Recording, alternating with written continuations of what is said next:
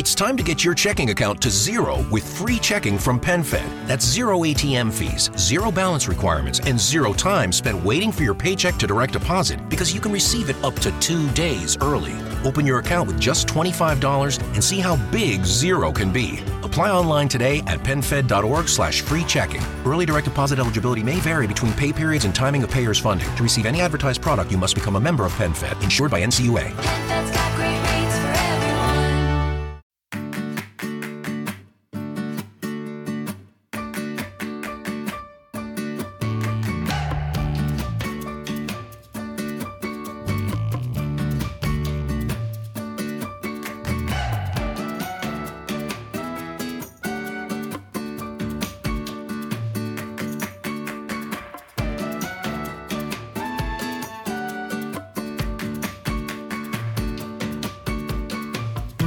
Bienvenido al capítulo 12 de Eureka, un podcast de Milcar FM sobre innovación, productos y curiosidades sobre los mismos.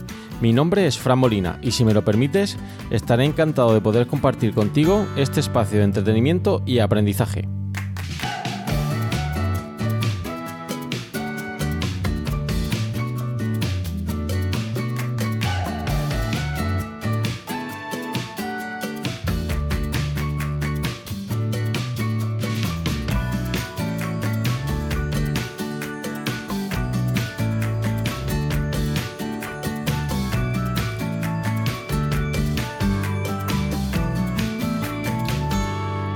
Podcast quincenal de Emilcar FM vamos a disfrutar de muchos productos innovadores. Analizaremos el éxito de alguno de ellos y, por qué no, el fracaso de aquellos que las compañías han tratado de enterrar. Te mostraré algunos conceptos claves de la innovación y la creatividad de manera amigable. Entrevistaremos expertos en el campo de la innovación que con sus empresas han conseguido crearse un hueco en el mercado. Conoceremos las principales instituciones que fomentan y apoyan la innovación. Y por último, pero no por ello menos importante, rendiremos tributo a aquellos inventores que un día pensaron que podían hacer algo nuevo, algo diferente, algo que cambiaría la forma de pensar de la gente. Si te pica la curiosidad, Eureka es tu podcast. ¿Deseas saber más?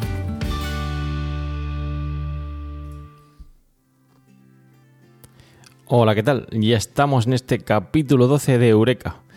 Hoy vamos a empezar hablando de algunas noticias y eventos recientes relacionados con la innovación. Y bueno, en primer lugar quería pediros disculpas. Está lloviendo aquí en Murcia y esto es lo más cercano a la película El día de mañana. Cuando llueve aquí en Murcia puede que oigáis eh, sirenas de ambulancias, eh, policía, etcétera. Tampoco es que llueva mucho, pero bueno, esto es así. A, a continuación vamos a empezar a tratar el tema principal de este capítulo, que esta semana va a ser el Walkman. Eh, supongo que lo conoceréis o sonará, es un reproductor de música portátil ideado en su momento por Sony y que gozó en aquel momento de muchísima popularidad. Ah, no obstante, es un producto que ha estado muchos años en el mercado, que ha sufrido numerosas modificaciones a lo largo del tiempo y vamos a comentar un poquito cómo supuso un cambio en el eh, consumo de música portátil y qué modif- modificaciones tuvo a lo largo de esa época. Y por último vamos a comentar algunos conceptos claves sobre la innovación relacionados con este producto y que esta semana van a ser la petrificación del producto y el relanzamiento. Bien, pasamos en primer lugar a las noticias. Mm, Bueno, la primera noticia que os traigo hoy es una noticia publicada en el periódico El Mundo el 18 de enero de 2018 que lleva por título La próxima gran tecnología de Nintendo, de Nintendo, el cartón. Sí, habéis oído bien, el cartón. Nintendo ha lanzado recientemente un nuevo producto ligado a su nueva consola portátil, la Nintendo Switch, que lleva por nombre Nintendo Labo. Una línea de producto pensada para jugar en familia, construyendo accesorios de cartón para jugar con esa Nintendo Switch. La idea no es mala, eh, el objetivo es que eh, los consumidores, principalmente eh, niños, pues construyan estos aparatos, que ahora veremos cómo son, y los combinen con la Nintendo Switch que ya tienen. El nombre oficial de estos accesorios de cartón son los, eh, se llaman Toy-Con, en- eh, guardando cierta similitud con los Joy-Con de la Nintendo Switch. Eh, Nintendo, como sabéis, ha sido siempre o fue famosa en su momento por crear nuevas formas de jugar. Eh, el ejemplo que supongo que todos conoceréis es el, la Wii, que puso una revolución en su momento, una consola que podíamos poner encima de la televisión y bueno, jugar con nuestros amigos, familiares, etcétera, eh, emulando pues los movimientos, ya fuera el tenis, eh, cantando, etcétera. Y bueno, eh, no era una consola muy sofisticada, pero sí cambió la forma de jugar con esas videoconsolas en, en nuestros hogares. Nintendo nació como esa empresa de juguetes y cartas, que supongo que conoceréis, y ha ido un poquito más allá con este producto, con Nintendo Labo, ya que lo que hace es em, juntar dos conceptos que en el artículo creo que quedan muy bien definidos, que sería la construcción en familia, jugar en familia, y IKEA. Parece que el objetivo es que montemos nosotros mismos estos utensilios, eh, algo parecido a lo que podemos hacer con las figuritas de Lego, y además el utilizar un material de cartón pues ofrece muchas posibilidades. Podemos ponerle colores, hacer diferentes formas, tunearlos de alguna manera.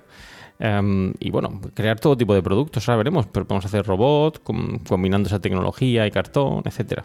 Y además cu- cumple una función eh, muy importante, tiene un carácter educativo. Eh, eh, los niños pueden ver cómo ese material, tradicional entre comillas, que sería el cartón, lo podemos combinar con un producto tecnológico, con sus giroscopios, etcétera, eh, y combinarlos para hacer un producto distinto.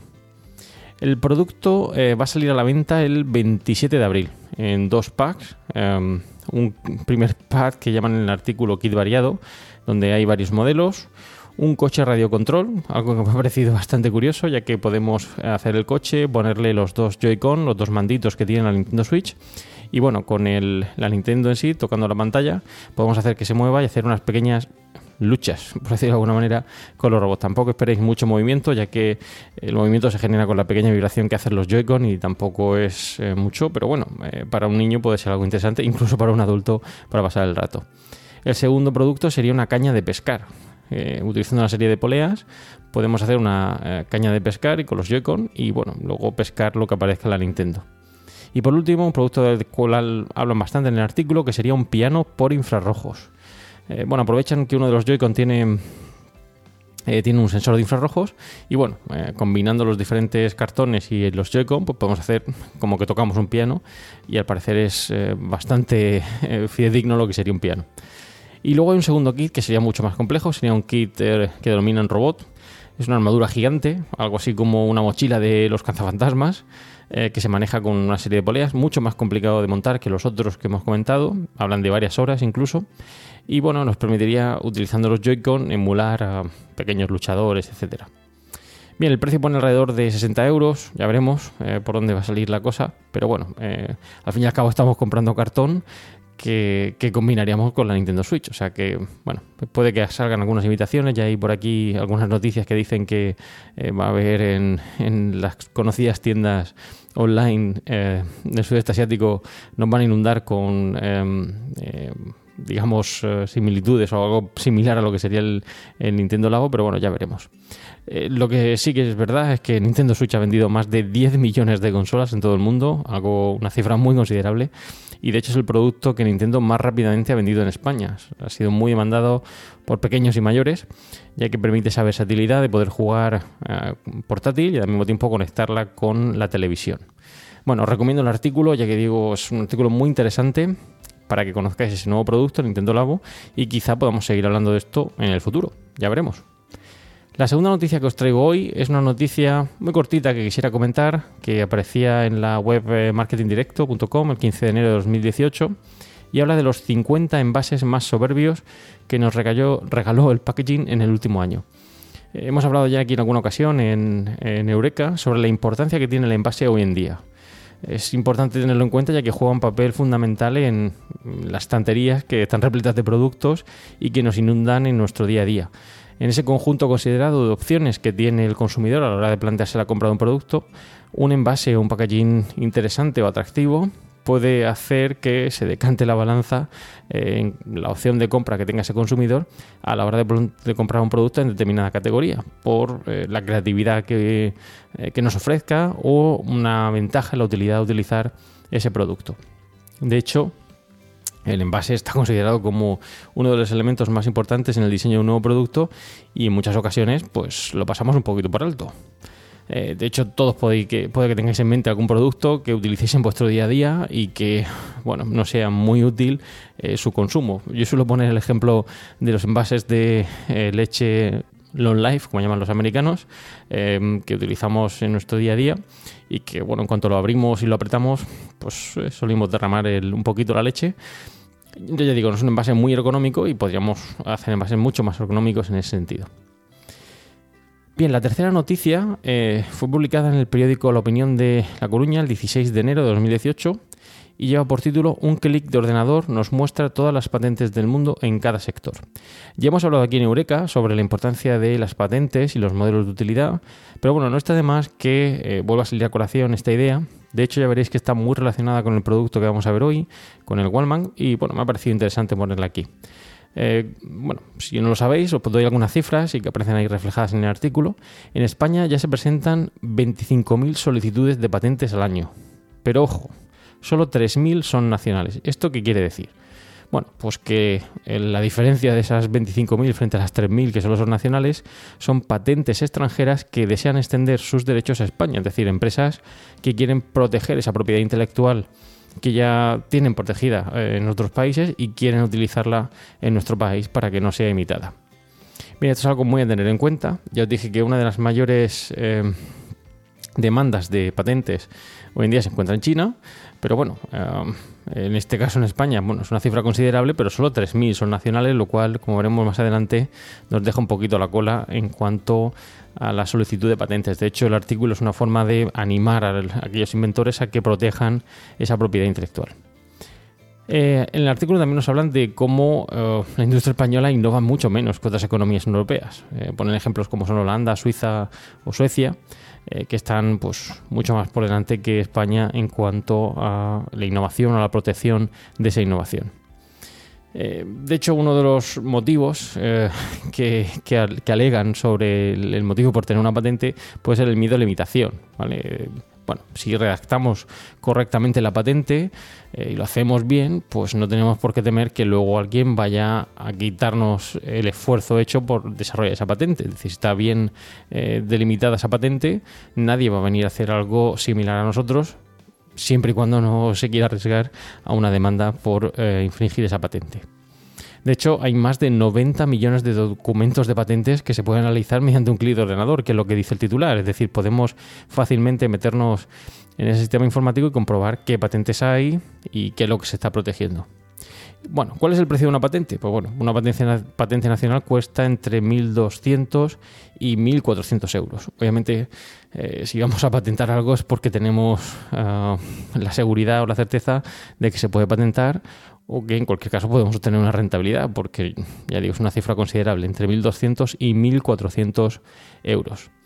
¿Y qué se puede patentar? Que esto es algo que suele salir muchas veces a la palestra y es, bueno, ¿qué patentamos? Pues bueno, pues puede patentar una idea que sea novedosa, susceptible de aplicación y que no entre en el ámbito de lo obvio. Es decir, no podemos patentar algo que sea, como se suele decir, de cajón, demasiado obvio, eh, y tiene que ser algo novedoso, que aporte algo, um, algo más de lo que ya existe en el mercado. ¿Cuál es la alternativa a la patente? Pues bueno, la alternativa a la patente, que ya hemos visto también aquí en Eureka, serían los modelos de utilidad, que son objetos, aparatos y herramientas que implican ciertas ventajas de uso y fabricación. Una nueva combinación eh, de elementos, de factores, eh, de procesos de producción, etcétera, que podamos proteger frente a otras empresas que quieran hacer algo similar. Pero bueno, eh, ya digo, os, aconsejo que leáis el artículo y que sigáis avanzando en esta idea de proteger patentes y modelos de utilidad que en alguna ocasión hemos hablado aquí en Eureka. La cuarta noticia que os traigo hoy eh, fue publicada en Bloomberg el 23 de enero de 2018 y el titular es bastante llamativo. Eh, dice así, Estados Unidos sale del top 10 de la innovación. Bueno, dicho esto, parece una afirmación un poco am, no sé cómo decirlo, am, llamativa ¿no? o, o curiosa. Ah, si andamos un poquito en el artículo y lo analizamos, hay que mirarlo, cogerlo un poquito con, con pinzas. Bien, eh, nos viene a decir que em, Estados Unidos, en base al índice que se tiene en consideración en este artículo, saldría de ese top 10 de, de economías innovadoras. No estoy defendiendo o criticando lo más o menos innovadora que pueda ser la economía estadounidense, pero obviamente está basada en un índice que podría estar sujeto a crítica o opiniones por parte de quien lo ha elaborado. Ese índice eh, utiliza siete criterios, os lo voy a enumerar aquí, aparecen en el artículo, que serían la intensidad en investigación y desarrollo, el valor añadido de la producción, la productividad, la densidad de, de alta tecnología, la eficiencia terciaria, la concentración de investigadores y la actividad de patentes. Bueno, esto, como digo, podrían incluirse mm, más indicadores para elaborar ese índice y quizá este ranking que aparece aquí pues variaría un poquito. Si queréis saber cuáles son el, ranking o quién ocupa el primer lugar, pues bueno, ya os lo avanzo. El primero de ellos es, en base a este ranking, como digo, es Corea del Sur. El segundo sería Suecia. El tercero Singapur. El cuarto Alemania. El quinto Suiza. El sexto Japón. El séptimo Finlandia. El ocho Dinamarca. It's time to get your checking account to zero with free checking from PenFed. That's zero ATM fees, zero balance requirements, and zero time spent waiting for your paycheck to direct deposit because you can receive it up to two days early. Open your account with just $25 and see how big zero can be. Apply online today at penfed.org slash free checking. Early direct deposit eligibility may vary between pay periods and timing of payer's funding. To receive any advertised product, you must become a member of PenFed, insured by NCUA. El noveno Francia y el décimo Israel. ¿Y España? ¿Dónde está España? Bueno, pues España, según este índice, estaría en la posición 29. Bueno, muy abajo, ¿de acuerdo? Eh, tenemos que seguir apostando por la innovación en este país y tenemos que seguir escuchando Eureka para animarnos que así sea. Bien, y la última noticia que os traigo hoy es una noticia, bueno, que yo creo que es interesante que vayamos sacando ya también aquí en Eureka sobre iniciativas empresariales innovadoras que llevan a, cabo las, eh, la gente o los innovadores. En este caso es una empresa que se llama eh, Bye Bye Straw, que básicamente lo que quiere decir es adiós, adiós a las pajitas, y es una iniciativa antipajitas de dos españolas para que digas no a los plásticos. Es curioso porque si leéis ese artículo, eh, el cual os dejo también en las notas del programa, hablan del daño ecológico que las pajitas de plástico um, generan en, nuestro ecosistema. De hecho, aparece un pequeño vídeo, un vídeo viral en su momento, de una tortuga en Hawái con una pajita incrustada en su nariz. Bueno, eh, algo para reflexionar. De hecho, nos da algunos consejos para ser más responsables con el medio ambiente, como comprar botellas de agua reutilizables, por ejemplo, de acero inoxidable, comprar en bolsas reutilizables, algo que muchos quizá no hacemos, eh, pedir bebidas en bares sin pajita, que luego tiramos o que a veces ni siquiera utilizamos, intentar no utilizar vajilla de plástico y, bueno, esto ya quizá un poco tremendista, no tener globos para las fiestas. Eh, pero bueno, en cualquier caso, eh, obviamente es un producto a tener en cuenta, una iniciativa muy interesante por parte de estas dos españolas. Y os dejo ahí, como decía, las notas del programa, el enlace para que leáis un poquito más en qué consiste. Muy bien, pues vamos ya con el tema principal del capítulo de hoy, que es el Wallman. Bien, ¿qué es el Wallman? Bueno, pues el Wallman eh, literalmente sería hombre que anda. Es un reproductor eh, portátil de música lanzado en su momento por Sony a principios de los años 80. Y el primer modelo que desarrolló Wallman y que se hizo, perdón, que desarrolló Sony en relación a Wallman y que se hizo muy famoso fue el TPS-L2. Era un producto de color azul que imitaría en aquel momento a los vaqueros de moda. Estaba basado en un concepto de grabadora de Sony del año 1975 y fue todo un símbolo en, el año, los años 80.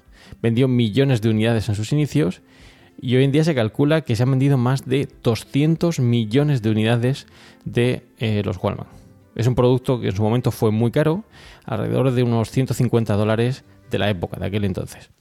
Quizá ya digo, eh, lo hayáis visto en algún, eh, alguna estantería, algún familiar, o quizá alguno de vosotros lo hayáis tenido en vuestras manos.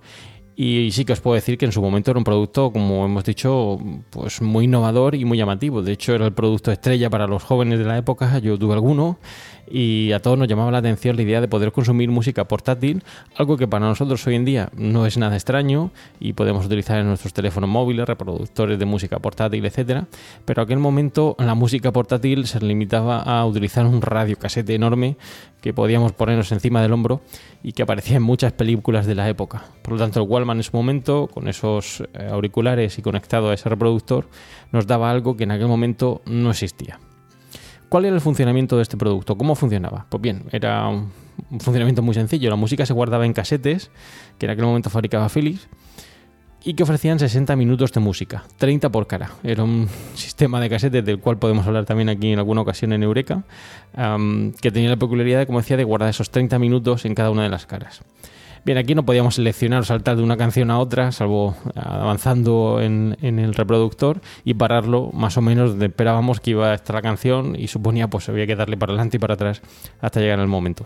Incluía dos conectores mini jack, esto sí que es interesante, para poder compartir música. La idea era no solo reproducir música portátil, sino también poder compartirla con otras personas que estuvieran al lado nuestro. Esto, como digo, procedía de sus orígenes, de esa gente que consumía música portátil en grandes reproductores, radiocasetes, eh, y que lo utilizaban pues en fiestas en la calle o, bueno, en pequeñas eh, reuniones.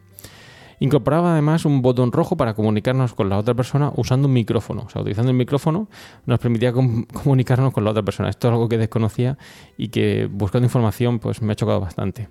Lo que sí que es cierto es que hizo o que supuso un daño muy importante en el sector de los vinilos. El casete era un producto más fácil de desarrollar y más barato y eso hizo que los vinilos pues sufrieran en aquel momento mucho por la entrada del radiocasete. Pero esto es algo curioso porque hoy en día los vinilos siguen estando en el mercado, de hecho son demandados por mucha gente, mientras que el casete, aunque sigue teniendo un pequeño hueco en el mercado, como veremos más adelante, no tiene o no goza de toda la popularidad que, que hoy en día siguen teniendo los vinilos. Además tenía unos auriculares estéreo que no eran demasiado voluminosos. Bien, la historia de la empresa, como os he dicho, en relación a este producto, pues eh, ya digo, eh, se empieza a principios de los años 80 con ese reproductor y poco a poco la empresa va mejorando ese producto.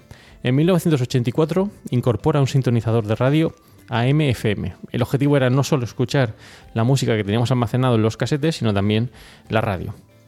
En 1989 se introducen cintas de mejor calidad. Uno de los problemas que tenían estos reproductores es que al utilizarlo muchas veces, pues el casete pues no se veía muy bien o a veces la cinta se estropeaba y suponía que la música pues, eh, que estaba allí almacenada había que tirarla.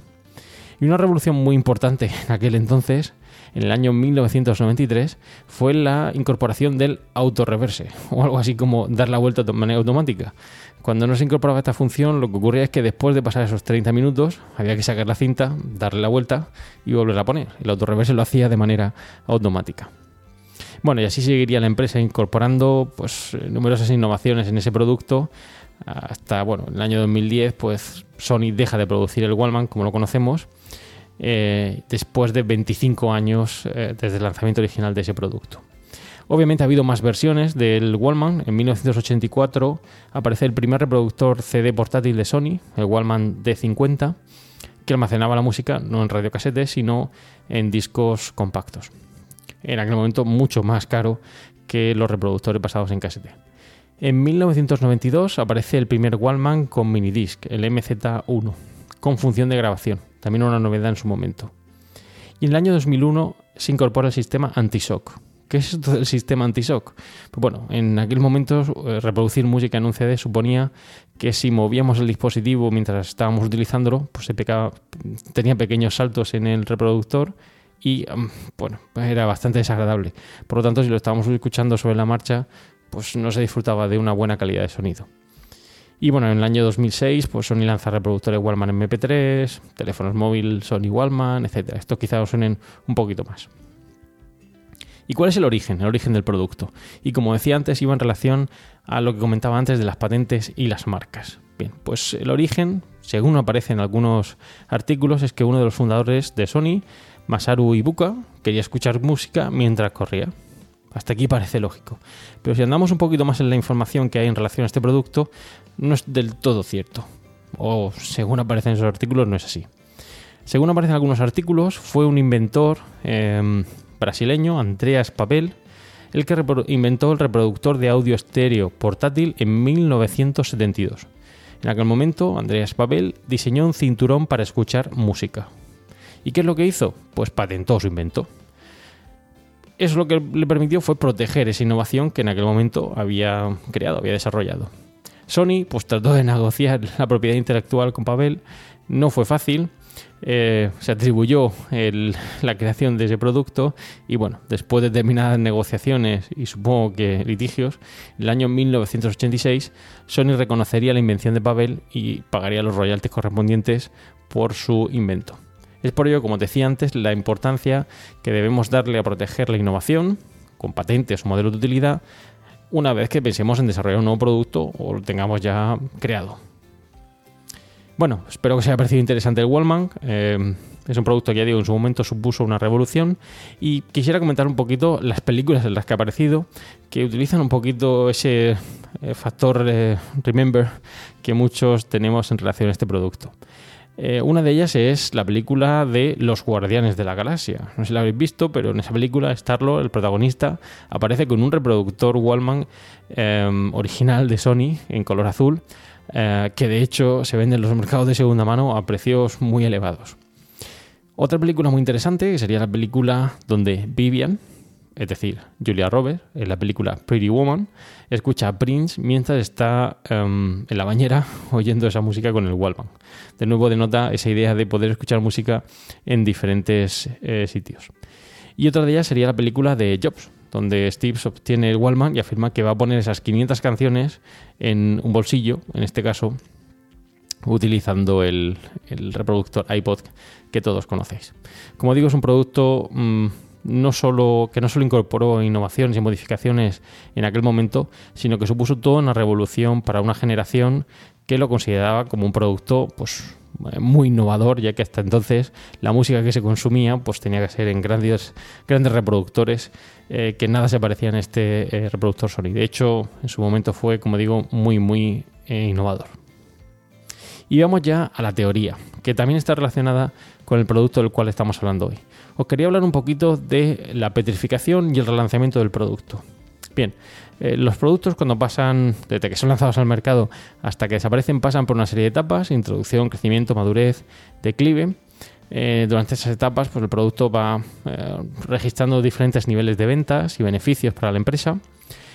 ¿Y eh, qué ocurre? Pues que cuando llega la fase de declive tendemos a pensar que la empresa pues, lo que hace es limitar el producto de su cartera de productos, pero no siempre es así.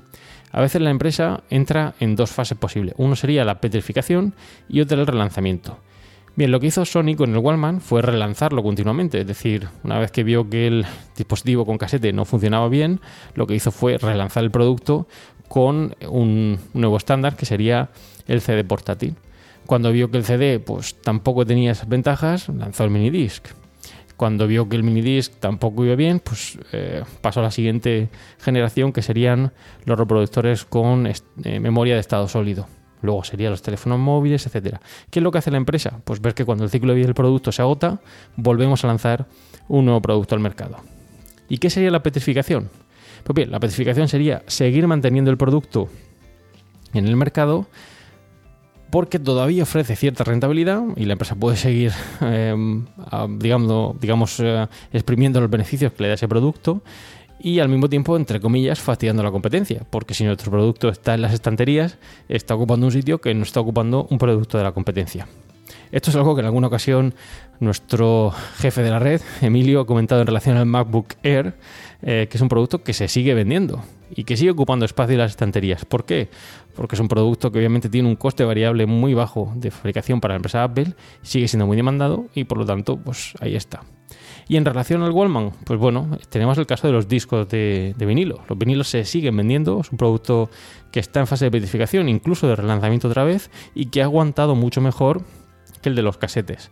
Tengo alguna noticia por ahí que algún día os traeré también de cómo los casetes se siguen demandando por parte de algunos eh, consumidores y bueno, eh, tendrán sus eh, fans de, este dispositivo para almacenar música. Y hay muchos otros productos, no solo de tecnología. Hay un producto muy interesante que es un exprimidor eh, Brown, es un producto muy grande para exprimir la, la fruta y extraer el zumo, que ocupa muchísimo sitio y desentona mucho, digamos, en las cadenas de distribución, pero como ocupa mucho sitio, evitamos que nuestra competencia ponga un producto similar. Y además, pues nos da un zumo muy rico. Muy bien, pues con esto hemos llegado al final del podcast de hoy. Espero que os haya resultado interesante y que hayáis aprendido algo más sobre el Wallman, del cual hemos hablado hoy. Te dejo en las notas del programa algunos enlaces interesantes que espero sean de tu agrado. Y como siempre, pues me gustaría que me dierais vuestros comentarios sobre el capítulo e ideas y mejoras que queráis que incorporemos en Eureka. Y reseñas, reseñas que queráis dejar en iTunes siempre serán bien recibidas. Gracias por escuchar Eureka y espero vuestros comentarios sobre esto y otros temas relacionados con la innovación y los nuevos productos. Podéis realizar vuestros comentarios o contactar conmigo en la dirección emilcar.fm barra eureka, por correo electrónico en eureka.fjmolina.com y los otros medios de contacto que encontrarás en emilcar.fm. No olvides escuchar el resto de podcast de Emilcar FM, donde podrás aprender muchos temas interesantes y de actualidad. Y como siempre, para terminar, una frase célebre. En este caso, una frase enunciada por Thomas Edison, que dice así. A algunos les gusta coleccionar sellos. A mí me gusta inventar. Una manía, como otra cualquiera. Muchas gracias y propicios días.